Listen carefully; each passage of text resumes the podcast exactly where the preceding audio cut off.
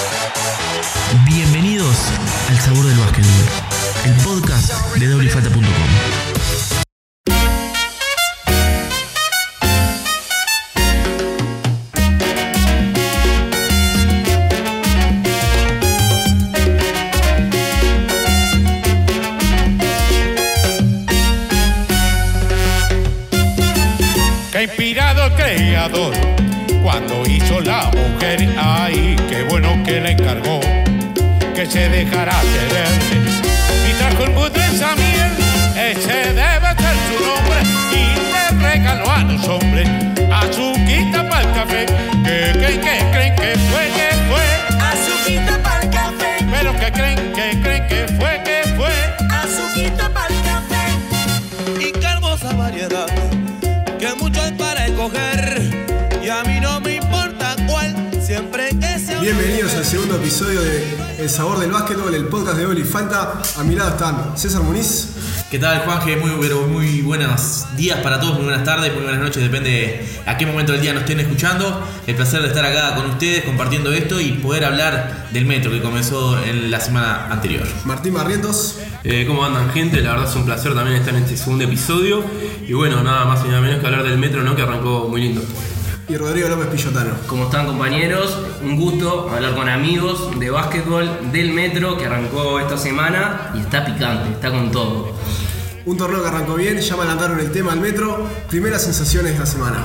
Y bueno, la verdad, para mí al menos me parece ser positivas, me parece un arranque muy parejo, al cual no estamos acostumbrados, y dentro de todo bastante goleado, teniendo en cuenta de que no hubo partidos que hayan terminado con, con score bajo precisamente, y encima un, un encuentro con alargue, eh, bastante paridad en este arranque del metro. Sí, yo opino lo mismo. Creo que no hubo, no hubieron- no hubo ningún partido aburrido. Eh, y eso que algunos terminaban a las 12 de la noche como para dormirse. Y no, la verdad que estuvi- estuvieron bastante entretenidos. Y en rendimiento, a ver, me esperaba mucho menos de lo que vi. Y creo que hay equipos que mostraron por momentos buen básquetbol. Y otros eh, que arrancaron mal, tu- tuvieron reacciones. Y la verdad que estuvo muy dinámico, muy cambiante. estuvieron buenos los partidos. Estoy de acuerdo con lo que hablaban de la paridad, pero déjenme decirle que ya se empieza a ver que hay equipos que van a estar peleando arriba y otros que están muy lejos. Hay como está Urupán que quizás empezó 2-0, es uno de los dos equipos que empezó 2-0 junto a Cordón que quizás a pesar de que ganó dejó algunas falencias en su juego, pero bueno, hay otros equipos que están lejos de los Sí, me parece. sí, no sé vos, Juan, qué, qué opinas hoy. Sí, va, a ser- va a ser un torneo parejo. Estos- en esta semana se vio, se juega en CFU, nadie tiene respaldo de su cancha, de su gente. Equipos que capaz que se esperaban que ganen sus partidos con diferencias, que sacaron ventajas, descontaron. Muchos equipos tuvieron 15, 20 puntos, terminaron perdiendo, finales ajustados. Un metro apasionante. Eso es el metro igual, ¿no? Equipo que saca una diferencia de 15-20 puntos y en un abrir y cerrar de ojos Sí, se fuma. se, se va, se va toda la diferencia y lo terminan ganando, ¿no? Un caso que pasó cuando jugó el Mundial contra la Reborja. Estocolmo, lo mismo en la primera fecha, Sí, ¿no? también, sí, es verdad. Hablamos de cancha neutral. Es un plus esto para el metro, es algo positivo, algo negativo. Si bien, como bien decían ustedes, le da ventaja a otros equipos al, al no tener que enfrentar a una hinchada visitante, una cancha que puede ser difícil para jugar. Me parece que a mí me da la sensación de que ese fútbol le da más paridad a un torneo. Así es, hay equipos que en ese sentido pierden con la localía, claramente. Verde y Rojo es uno. Verde y Rojo es Verde y uno. Rojo es uno. Creo que Cordón, Sayago, Colón son cancha y escenario difíciles de. Sí, la Reborja enfrentar, ¿no? mismo, la Reborja es un en equipo. realidad, porque las canchas del metro no son las canchas de liga. Ir a jugar a cualquier división Sí, del partido del metro ah, me no es lo mismo ir a más. jugar a Verde y Rojo, con todo respeto, que ir a jugar a, a la Gomá. Vamos a ser claros, ¿no? dos canchas hay, hay localidades que son fuertes de verdad. Y Verde y Rojo es, es una de las localidades más fuertes. Si hablamos de metro, de liga, de ETA, de cualquier Sí, competencia no, que se no, juega y local, Rojo ¿no? se siente la. Ser visitante ahí es, es complejo. Eh, El otro día Diego, Diego Álvarez decía algo sobre el CEFU como jugador. Él decía que era, era hermoso jugar ahí. Yo creo que para nosotros también es, es muy cómodo ir al, al CEFU a cubrir los partidos y, y me parece que le da un plus al torneo, ¿no? Un escenario de, No solo esa eso, calidad. ¿no? Digo, también se sabe que se juega lunes, martes, miércoles, jueves, viernes y sábado y no hay suspensiones, cosa que en el metro es muy factible que suceda. Esperemos que no haya suspensión. Vamos a ser positivos, ¿no? Esperemos. El balance es una semana, cero suspensión, mucha variedad, un alargue y salvo el partido de la jornada de ayer, estamos grabando esto el día domingo, el partido de la jornada de ayer del día sábado, hubo una gran diferencia, si quiere decir, en el partido entre Grupán y, y el conjunto de Unión Atlética, lo terminó liquidando poco antes del final, igual. Sí, el conjunto fue, el, Grupán. fue el único partido ¿no? que mostró una diferencia así amplia para un equipo. Pero después eh, fue increíble cómo equipos no, no lograron mantener esa diferencia. Eh, Estocolmo arrancó notable el partido contra el voleibol mundial.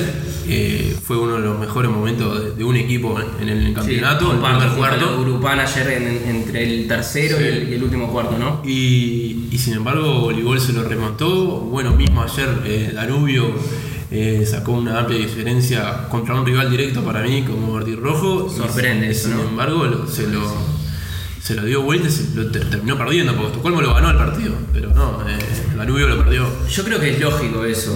Los equipos, la preparación fueron pocos días, no han tenido muchos amistosos, quizás en, en cuanto al juego, ahí se, se nota eso, ¿no? Sí, es, una preparación atípica, pandemia, estuvieron mucho tiempo parados, entrenando individualmente el que pudo, el que no trabajó, el que no tiene lugar en su casa, y se vio en la cancha, porque por momentos los equipos jugaron muy bien, y después, a los 10 minutos, era como que todo le salía mal. Pero eso está, es el ringuirranga del metro, Sí. que le hace ese picante para que sea todo parejo. Para mí lo que llevó a ese ring rang, como decís vos, a esa tanta diferencia de un tiempo a otro, es el tema físico. Hay que, hay que ponernos en el lugar de los jugadores que vienen sin jugar hace más de 5 meses algunos, otros hace mucho más tiempo. Cuesta volver al ritmo de, de metro, al ritmo de, de juego. Y se termina sintiendo los, los equipos que juegan una intensidad de la primera parte, pero que no pueden repetir en la segunda. Pregunto, perdón, ¿se nota eh, lo- los cinco meses de inactividad en ciertos jugadores? ¿Qué Sí, esperaban? Sí, se nota, pero yo creo que es un tema de los entrenadores. Hablo, voy a hablar en genérico. A mí me sorprendió la cantidad de jugadores que jugaron más de 30 minutos. O sea, hablo de 4, a veces hasta 5 por equipo. Pero eso es lógico que las piernas ya no te den en un final cerrado, más en un metro y más en una etapa así que estás mucho en la inactividad. Y las pocas rotaciones también, ¿no? Equipos que juegan con 7, 8 jugadores a reventar. ¿Cuántos equipos han, han- han utilizado 9, 10 o 11 Pero jugadores? más allá de que sean 8 o 9, es la repartición. Porque hay equipos que juegan con 8, pero los 6, 7 y 8 juegan 8 minutos, 4 y 3.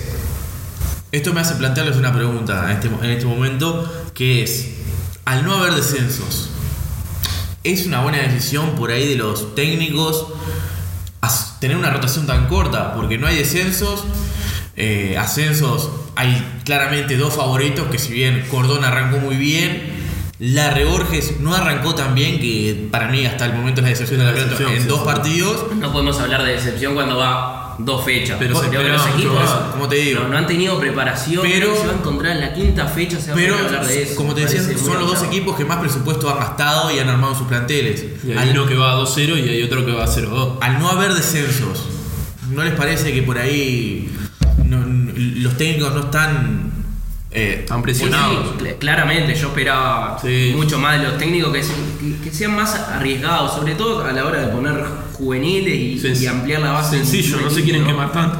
No se quieren quemar.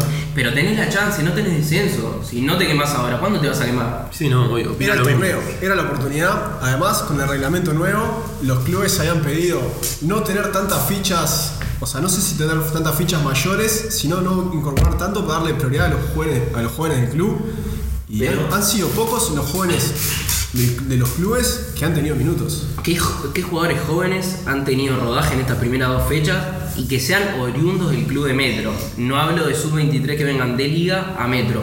Yo ¿Cuál? creo que salvo Sayago, Sayago. Sayago me sorprendió. Uno y el único. Y es más, voy a decir una cosa de Sayago. Me parece, espero mucho más de otros jugadores. ¿no? Reauca es uno de los jugadores que me parece que el, que el parate lo complicó Ah, mucho. sí, creo que es el primer jugador a, a Sí, una sí, punta en cuanto a la Y marca física. vos que estuviste en el partido de Sayago contra Colón, fue fuerte el golpe con el enano Fernando Martínez. Lo partió al medio. Yo no lo pude ver hasta el momento del No, golpe. lo partió al medio. Aparte me acerqué ahí en ese momento me acerqué a la, a la pantalla de, de Stenfield ahí, el monitor que tienen. Y los vimos ahí y sí, fue, fue un golpazo. Pero es un jugador que no, no tiene Pero mala no tiene intención. mala Pero no, no fue, no, no digo que fue con intención, no, fue un golpazo, me parece que. Una buena cortina de Atila es una buena cortina de Atila, como es la de, la, de, la de Riauca. O sea, que el choque sea fuerte no quiere decir que sea malintencionado. No, no, no, quiero decir que fue con mala intención, sí fue un golpe fuerte. Eh, volviendo al tema, me parece que Sayago eh, es uno de los que, bueno, eh, Brian Silva jugó pila de minutos, no lo sacó. Incluso el titular. Sí, sí, O sea, Brian y- y Silva. está respondiendo. Emiliano Bonet.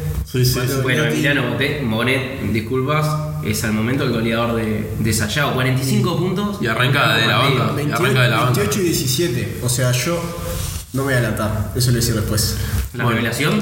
No, no, iba a decir que era el mejor sub-23, pero está, No. teniendo a Nicolás al lado. Tampoco de bueno. de esta creo que es semana, el- no hablamos de sub-23, creo que es el mejor jugador y el jugador más influyente que tiene este torneo. Sobrado. Ya nos vamos a meter en la conversación sobre los sub-23, pero volviendo, volviendo un poco a la semana que hemos vivido de Metro. ¿Cuál es el balance que, usted, que ustedes hacen? Para mí es positivo, muy positivo. Me parece que los partidos vuelve a ser lo mismo, los partidos son entretenidos. Eh, viendo ya el panorama de la igualdad y todo, eh, ya no se puede decir, más allá de que uno es favorito siempre, o por lo general, eh, no se puede decir ese va a ganar. No, o sea, no hay ninguna posibilidad para el otro equipo. Yo creo que, que hay, bueno, la Reborges mismo ahora va a tener que salir a, a ganar realmente, a demostrar lo, lo- lo que es y va a 0-2, o sea, cualquiera le puede ganar. O Danubio, que uno por ahí decía, es, el, es uno a Tabareno que vienen más atrás. es uno de los equipos que por ahí puede pelear el- ese único puesto que no entra a playoff. Sin embargo, ganó el primer partido, le ganó un rival directo, casi gana el segundo. eh, me parece que buena sensación. Está muy parejo. Todos mostraron cosas fuertes que tienen con qué parar sus partidos y también mostraron sus debilidades. O sea, ahí van a estar la virtud de los entrenadores en trabajar esos puntos porque eh, se dio cuenta, Oliver se dio cuenta que Larry tenía falencias abajo, atacaron la pintura, atacaron la pintura, cargaron a Leiva, cargaron a Borrallo y en los últimos tres minutos y la larga salió Leiva, salió Borrallo y estaba Catalá de 5. O sea, Sí, sí, sí. Mucha variedad. ¿Les parece si repasamos los resultados de esta semana? Eh, yendo a la primera fecha, el primer juego del campeonato, eh, Cordón venció 80-77 a Sayago, un muy lindo partido el que se vio para abrir esta nueva edición del Metro. También victoria de Lagomar sobre 25 de agosto, 86-82. Y el día martes, el conjunto de Estocolmo venció a Voleibol Mundial por 85-76. También Unión Atlética dio la nota y venció a la Reborges 89-80 en esa primera presentación para ambos. El día miércoles, el conjunto de Tabaré cayó derrotado ante Danubio por 80-77, batacazo en ese momento del conjunto de la franja. Y el día miércoles también Urupán venció al conjunto de Verde y Rojo por 80-76. El día jueves, ya para cerrar, para abrir, perdón, para abrir. lo que fue la segunda fecha, luego de tener fecha libre el conjunto de Colón, fue victoria precisamente de los de San Martín y Fomento, 88-73 frente al conjunto de Sayago. El día jueves, Cordón frente a Lagomar, fue victoria del conjunto albiceleste, 71-65 también por la segunda fecha. Al igual que el día viernes, 25 de agosto, venció a Estocolmo 84-75 y Voleibol Mundial hizo lo propio también, dando la nota de la, del- de la jornada 88-81 al conjunto de Larry Borges, mientras que como bien decíamos hoy en la jornada de ayer, el conjunto de Urupán venció a Unión Atlética 83 a 60 a 67 y en el partido de segunda hora, Verde y Rojo derrotó a Danubio 91 a 83. Ahora toma aire, respira tranquilo y seguimos con el programa. Esta semana, para ustedes, ¿cuál fue el mejor equipo? Urupán. Lejos. a mí me gustó Sobrado. mucho Urupán. Sí, sí, me parece que capaz que puede dar un poco más, pero fue el que, a ver, no decepcionó y mostró, sobre todo en el partido contra Unión Atlética, lo que puede hacer, ¿no? Lo, lo ganó tipo en un abrir y cerrar de ojos, se lo liquidó a Unión Atlética. Cordón ganó, pero nada más. Para el No, plantelazo no. que tiene Cordón, Colectivamente le falta un montón al equipo de Diego Palacios.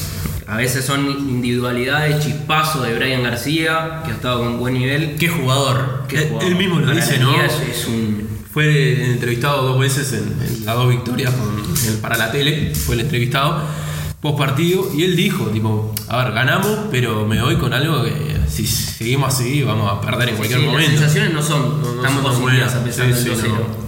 Pero bueno, arrancó 12. Sí, yo me iba con Urupan también.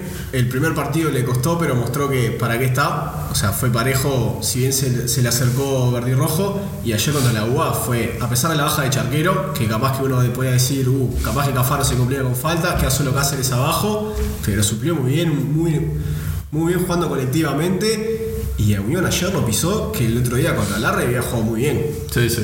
A mí me encantó, la verdad, Urupán, me encantó Cafaro en la jornada de, de ayer, si bien no había tenido una buen- un buen primer partido, un buen debut, sabemos que el rol de Cafaro, de lo que viene de hacer en la Liga Argentina, por ahí no es tanto goleador, pero ayer se destapó. La verdad, eh, creo que sin temor a equivocarme, puedo decir que es de los únicos internos que llega de costa a costa al mismo ritmo que un base No, aquí en el aparte, uruguayo. aparte Agustín eh, también se puede abrir de tres, tiene buen tiro, eh, no, no es tímido para eso. Y, y el otro día lo hizo muy bien, contra Unión Atlético lo hizo muy bien. Y es muy int- interesante también quiénes lo acompañan a Cafaro. Tapomoli, Soto, jugadores que juegan a la misma velocidad que él. Claro. Y saca provecho. Y se, mo- se- se notó eso. Sí, sin duda. Sí, a mí me gustó también Oligol. Creo que de los que están ahí para entreverarse fue el que mostró saber más cómo atacar. O sea, creo que la tabla de Tintorelli, que fue me parece que el mejor jugador de estos partidos. Pero Tintorelli, Miguel González y Magancas, hay que bajar eso, hay que bancar esos tres internos a lo largo de 40 minutos. Porque mira que desgastan, desgastan y terminan cansando a los rivales y sacándole faltas. Yo creo que a Oli- a Olivol, le- primero que nada, le falta entrar concentrado los partidos, ¿no? O sea, se comió una bolsa en el primer tiempo contra, contra la Borges, también contra Estocolmo. Y, y eso lleva, lo conlleva a remontar siempre los Sí, a partidos. tener que remar y que capaz que no Claro. la dar. Eh, y, ahí hay veces que se olvidan también de que tienen a uno de los mejores jugadores del campeonato, ¿Quién? a Tintorelli. Y Olivol se olvida de darse la pelota y me parece que por ahí pasan las falencias ¿no? de Olivol. Y sin embargo hizo 58 puntos entre los dos partidos, ¿no? Sí, no. Si se la dan, ¿cuánto hace? 120. Pero contra Estocolmo, contra Estocolmo fue. Era él contra Estocolmo en un momento.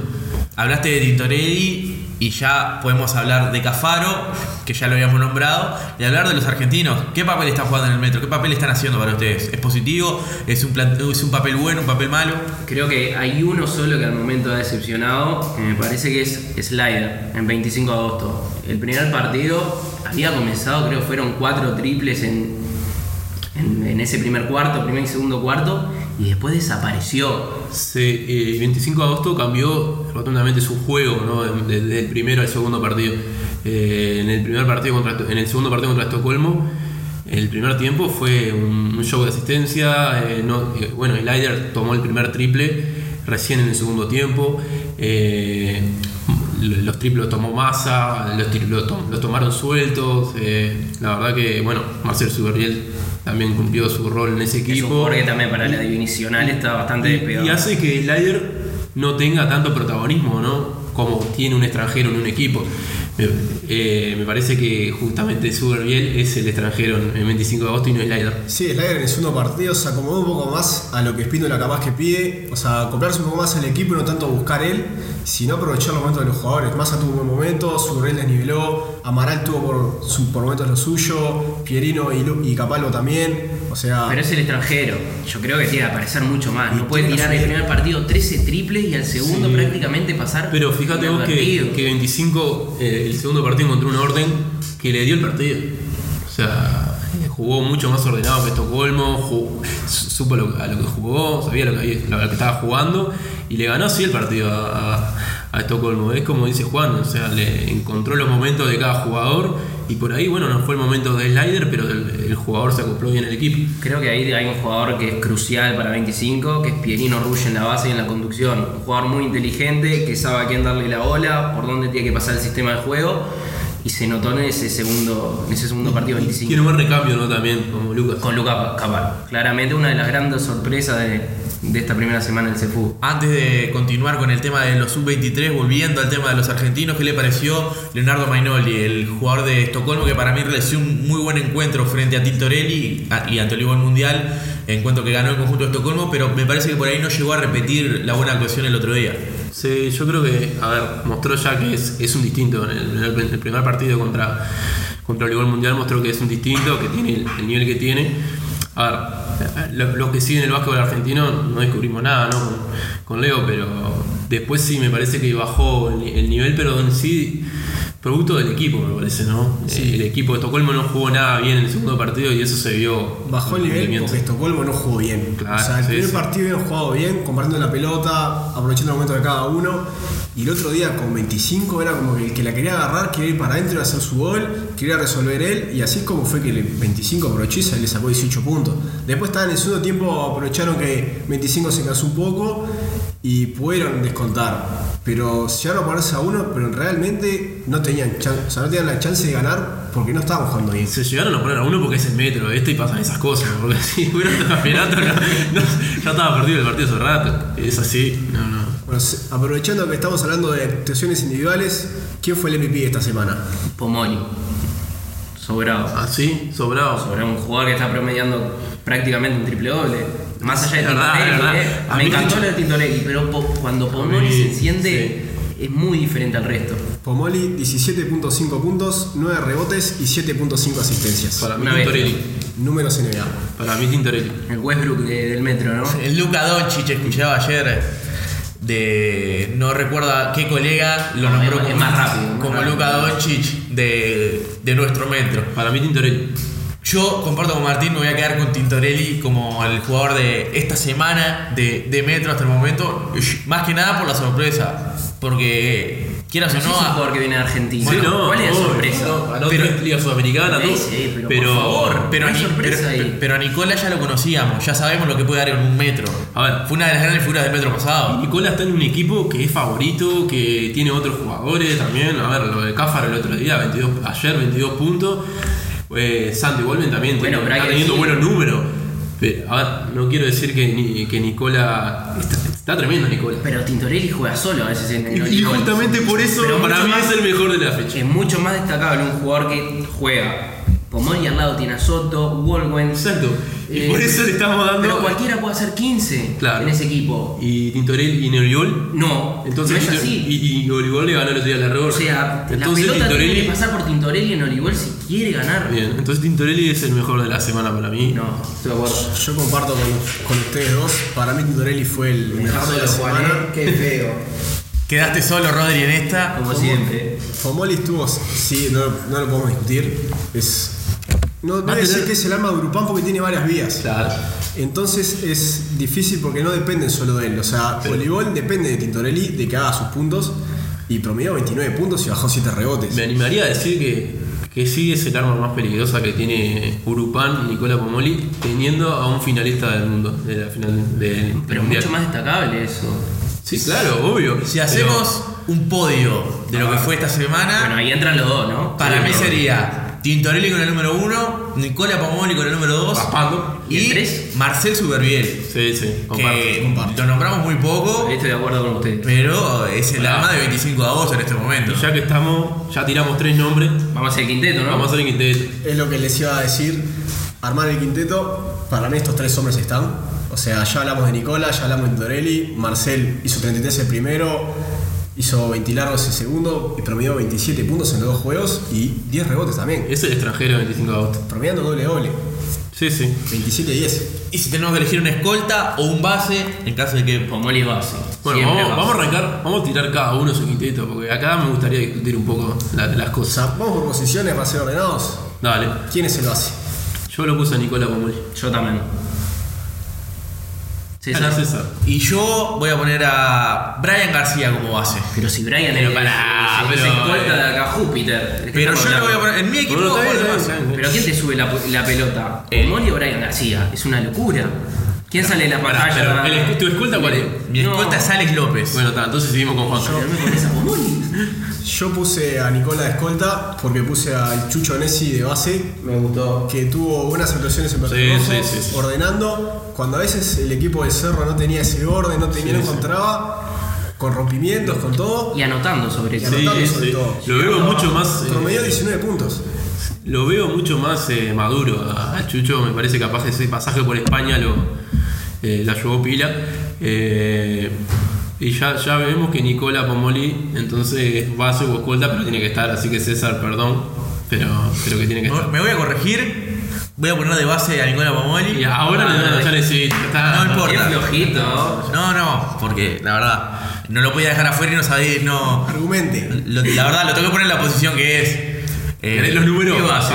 Ah, Nicola Pomoni en la base. Brian García como escolta. ¿Estamos todos de acuerdo ahí? Estamos todos de acuerdo con Brian García, sí. sí. Para mí, Alex López como alero No. en una leve disputa con Federico Soto. Con Soto, o sea que bien. No. Yo de Surbiel le voy a poner como juega el 25 de agosto, como un interno. Ah, bueno, bueno. Pero si es, ale- es alero. En liga, en metro es un interno. 3-4. Yo a Marcel lo puse de 3 Sí, yo también. Marcel es el 3 del equipo de la semana de Doble Falta. y, y juego, juego grandes. Determinado por quién, por vos. Por el, claro, por el grupo. A ver, Jorge. Juego grande.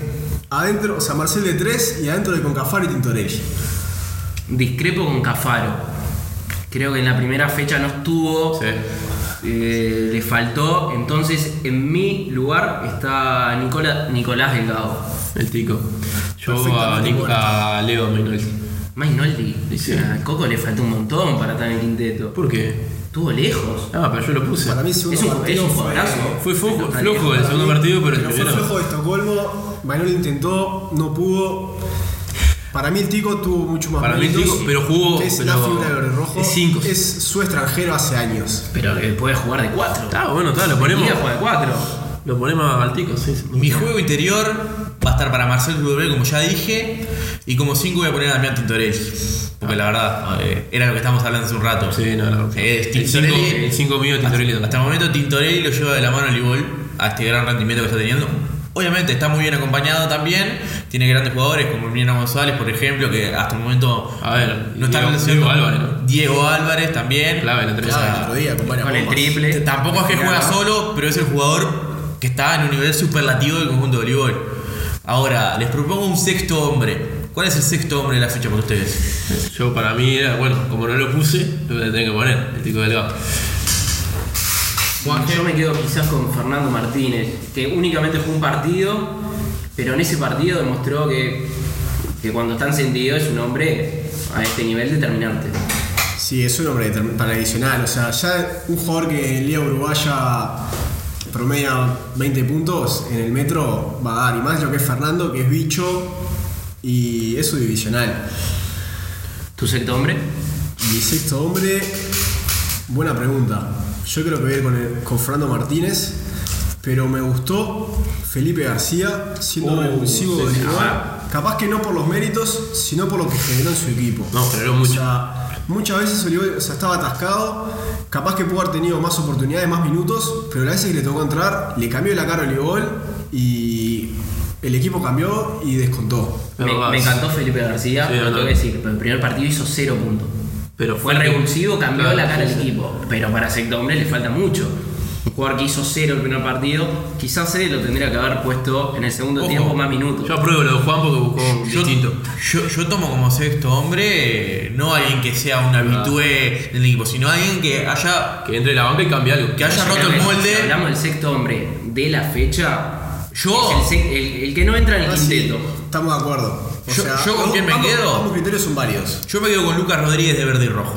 Pero pará, es verdad eso. Estamos hablando Yo, de estoy- un partido yo puse o de al tico, yo puse al tico delgado como, como sexto hombre, en realidad. El sexto hombre tiene su rol en el equipo.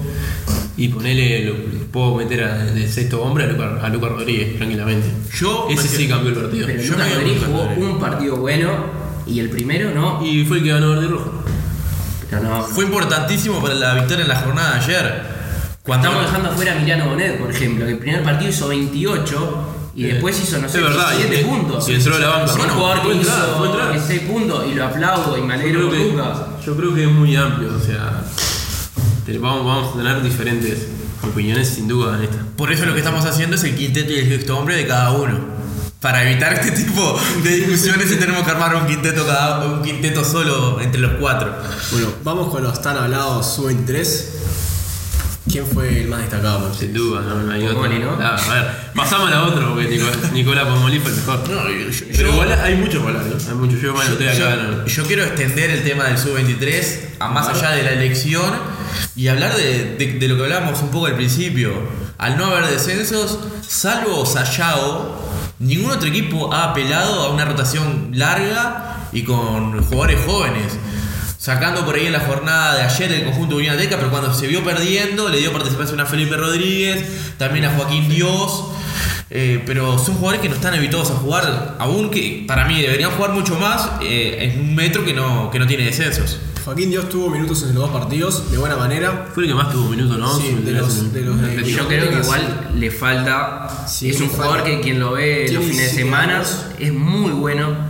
Y no, no en vano debutó a los 14 años en la UBA. Hace tres es un jugador que, a ver, desde el dribbling es muy talentoso. Creo que le falta soltarse. Y bueno, tiene 17 años, ya le va a llegar su momento. Pero es un jugador a tener en cuenta, me parece, ¿no? O sea, la Omar también jugó Martín Larrea, que lo hizo poco, bien. poco. Se esperaba, se esperaba más minutos. Tenés ahí. Después los de Sayao, que ya nombramos hoy. Sí, no, eh, o sea, Brian Silva es él, titular, Brian es Silva. el que. Yo lo que veo a Sayau es, eh, es muy dependiente de los pibes, más allá que su plantel es joven, es muy dependiente de lo que puedan generar los, los chiquilines y me parece, espero mucho más de- del lituano porque, a ver, lo dejas solo. Y más allá del lituano, Joaquín Jones.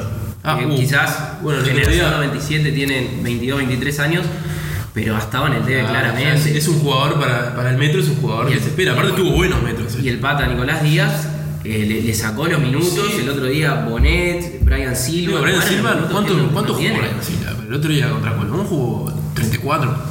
Comenzando Estoy- de titular, ¿no? Sí, ambos, sí, ambos partidos. Ambos partidos. Y, y a ver, y, y él metió creo que 12 puntos en el, primer, en el primer tiempo y ya después no metió más y lo dejó. Y es un jugador que no teníamos en carpeta, pero ni cerca. no, no. Ni cerca. No, No sé, es un jugador que ha pasado por las selecciones formativas. Talento no le falta y era cuestión de que le El otro, día, el otro día Rodri me pasó el currículum por los cuadros que, que jugó y bueno, se nota por qué jugó ahí, ¿no?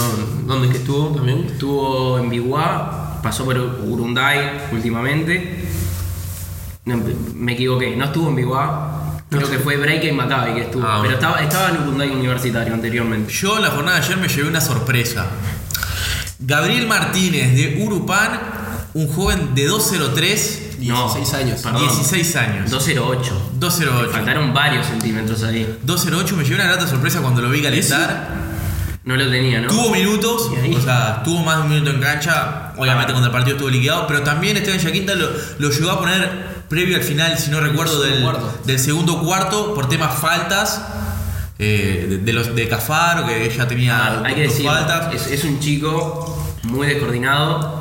Y le falta. Es un chico verde. que- Tiene 16 años, mide 2'8". Está verde. Es- Está es- muy verde. es por lo que- Como Urupán. Hay que llevarlo, darle trabajo. Sobre todo en los entrenamientos. Está bueno que tengas este roce en los entrenamientos con Charquero, jugador prácticamente de 40 años. Con Charquero y con Cafaro. Con Cafaro, sobre o sea, todo. está en pero el no- sueño, no- el pibe. a ver, Gabriel Martínez no va a tener minutos en este metro. Por lo que pude saber, eh, es el primer año que juega al básquetbol. Por eso. Por Batista, eso. Batista arrancó así. Recién está aprendiendo fundamentos, recién está aprendiendo a controlar su cuerpo, que es un cuerpo muy grande Imagínate. para un joven de 16 años. No, y, y- y hay que aplaudir lo de, lo de Yaquinta, ¿no? Quiero- Que se anime a tenerlo no solo en el plantel, sino que de- lo tire a la cancha y para que el, el muchacho vaya viendo lo que es jugar a este nivel, ¿no? O sea, arrancó ahora y ya está de, de primera. Ah, Ese es un sueño, ¿no? Más, claro, más allá de, de- de la altura, que obviamente si tenés esa altura acá en Uruguay te tiramos. Yo lo tiro de titular igual con esa altura. No, pero. A ver. Mirá que Cerré tenía esa altura también y nunca jugó. No, y, y talento a Cerré no le falta. Se reta jugando en obra. Y sí, ahora sí, porque se fue Eh, quiero hablar de otro chiquilín que anduvo bien y que me parece que va a ampliar la rotación de, de Colón. Eh, Agustín Pose entró muy bien el otro día. eh, a ver, hizo cosas distintas, cosas que en el torneo se ve poco. Pases, eh, no sé si de fantasía, pero sí que descolocaban mucho la defensa. Y, y bueno, ojalá que Agustín eh, te corrija el, el tiro, va, que sea más eficaz en su tiro, porque me Que parece se anime, como- ¿no? Un poquito más. Sí, a- sí, a tirar a ver, al aro. uno que, que lo sigue sabe que, que el, el tiro de él no fue su fuerte nunca, pero bueno, puede corregirlo hasta tiempo, joven. Hablando de un oriundo de Atenas, Luciano Planels en la jornada de ayer también tuvo un buen rendimiento desde la banca en el equipo del hechicero Fernando Cabrera en Unión Atlética. La verdad, el primer partido por ahí no tuvo muchos minutos y tampoco ingresó los minutos que tuvo de, de una muy buena manera. Ayer fue importante, entró, clavó dos triples seguidos, se tiró otro a la carrera que falló, pero para mí fue muy bien tirado porque fue un momento de una reacción. solo, sí, fue un sí, momento, ese- En el mismo lugar, además. Y se Sí, tuvo la sí. confianza. fue un momento de una reacción importante de Unión Atlética que logró ponerse a tres puntos nada más y luego ta, eh, Urupán llegó a nuevamente a abrir la ventaja, pero el tercer cuarto no entró en todo el partido. Yo pensé que iba. Arrancó titular, perdón, el tercer cuarto, pero a los dos minutos Eh, volvió al banco. Yo creo que Luciano eh, es un jugador que se tiene que ganar los minutos. Ya tiene varios metros arriba. Pero es el cuarto el tercer Claro, metro. y, en, y en. Atenas, cuando Atenas salió campeón y, y tuvo fue uno de los mejores equipos que hay en el metro. Fue el debut de él. el primer torneo Sí, hace profesionalismo. Claro. Atenas, Atenas se lesionó a Mauro, se lesionó. Bueno, Mauro se fue a la selección, A la selección creo. de Japón, ¿no? se, les- Se se- se- se lesionó eh, Santizo, Santizo. Y en un momento tenía que subir la Fausto. Fausto Pomeli la pelota. Y, y bueno, Martín Firmó. le dio la, la posibilidad a Luciano y no falló, se ganó minutos. Creo que hizo un triple fundamental en verde y rojo para que Atenas salga campeón ese, ese mismo día. Y, me parece que Luciano es un jugador que tiene que ganarse los minutos. Yo creo que talento no le falta No, claramente, es uno de los mejores tiradores en cuanto a, a su 23 que hay acá en el medio, pero necesita confianza. Sin duda. Yo dudo, la verdad, conociendo el paño, que Fernando el hechicero Cabrera le dé muchos minutos. Tiene Mayora por delante, que prácticamente en los dos partidos no salió de la cancha.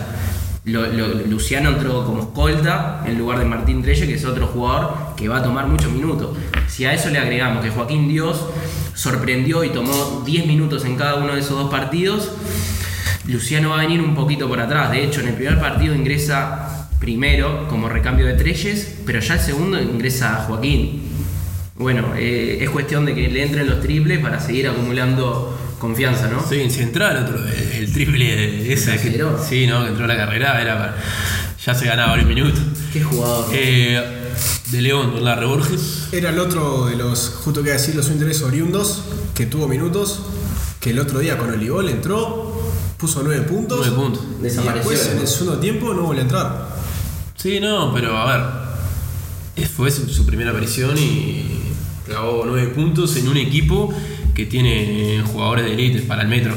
Y sí, es casi un plantel de liga. Bueno, para ir cerrando, repasamos la, la próxima fecha. A ver cómo está. Muy bien, para el día lunes, Cordón frente a Estocolmo y Colón versus Lagomar. Para el día martes 25 de agosto frente a La Reborges y Olivol Mundial frente a Urupán. Y el día miércoles, Unión Atlética enfrentará a Danubio. También Verde y Rojo ante Tabaré. Tendrá fecha libre el equipo de Sayago. Recordamos que para esta semana cambia el horario a las 19, a las 19 horas y 21 a 15. Exacto. Plato fuerte me parece Cordón Estocolmo de acá China. Es un partidazo.